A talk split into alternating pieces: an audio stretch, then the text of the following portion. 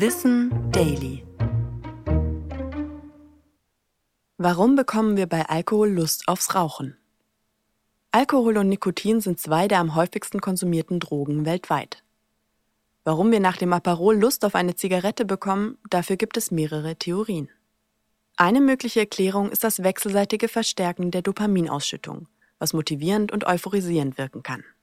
Das führt oft zu einem Belohnungssystem. Durch das ausgeschüttete Dopamin beim Konsum fühlen wir uns gut und sind verleitet, diese Droge immer wieder zu konsumieren. Unser Gehirn erinnert besonders GelegenheitsraucherInnen beim Alkoholkonsum daran, dass es noch ein anderes Mittel gibt, das diesen Effekt auslöst. Und der Griff zur Zigarette ist nicht weit.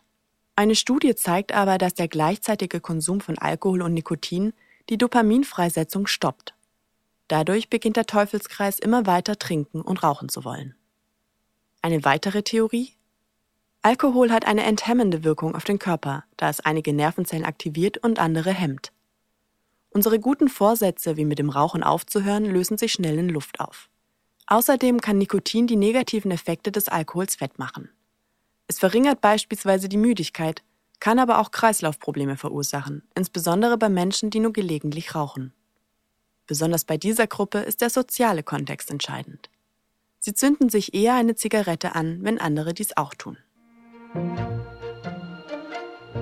Ich bin Anna Germeck und das war Wissen Daily, produziert von Schönlein Media.